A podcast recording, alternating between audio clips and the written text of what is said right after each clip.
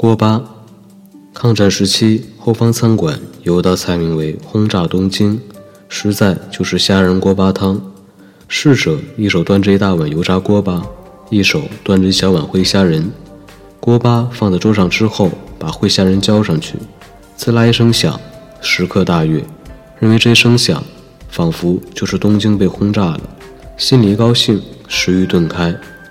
有人说这个菜名取得无聊，取快一时，形同儿戏；也有人说抗战时期一切都该与抗战有关，与抗战无关的东西也要加上与抗战有关的名义。这虾仁锅巴汤名为轰炸东京，可以提高士气，有什么不好？难道你不想轰炸东京吗？听说后来我们以德报怨，结束抗战之后，还有人一度改轰炸东京为轰炸莫斯科呢。这些不谈，锅巴一定要炸得滚烫，烩虾仁要同时做好，趁热上桌。厨房和石桌不能距离太远，侍者不能迈方步，要争取时间。否则，会虾仁浇上去闷声无响，那就很泄气了。事实上，泄气的场面较为常见。锅巴亦称锅底饭，每人煮米半熟则捞出至笼屉中蒸而食之，无所谓锅巴。男人率皆用锅煮米至熟为止，因此锅底有一层焦饭，焦饭特别香。南史潘宗传宋初吴郡人陈仪少为郡吏。母好食锅底饭，一在意，恒带一囊。每煮时，则录其焦以奉母，以交饭奉母，人称为纯孝。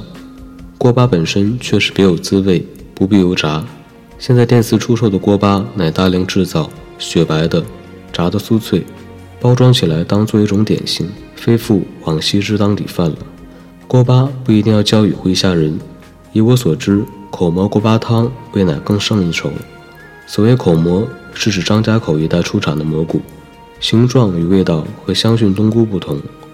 有人说，蒙古人吃牛羊肉，剩下的汤汤水水泼在树根朽木之上，长出来的菌类便是口蘑，味道当然不同。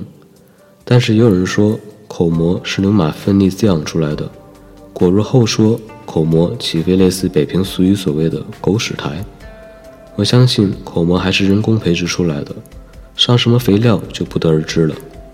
口蘑有大有小，愈小味愈浓。顶小的一种号称口蘑丁，大小略如纽扣，细小整齐，上面还带着一层白霜，美观极了。抗战前夕，平绥陆局长以专车邀我们几个学界的朋友由大同云冈归途经张家口小亭，我以三十余元买了半斤上好的道地的口蘑丁。那时候三十余元就是小学教师一月的薪级。蘑菇丁很容易发开，用以制口蘑锅巴汤或打卤做汤面都是无上妙品。时下常知道的虾仁锅巴汤，往往锅巴不够脆，虾仁附加大量番茄酱，稠乎乎的一大碗，根本不像是汤，样子恶劣。此地无口蘑，从外国来的朋友偶尔带一包口蘑相赠，相当珍贵，但还不是口蘑丁，而且附带着的细沙。洗十次八次也洗不干净，吃到嘴里牙碜，味道也不够浓厚。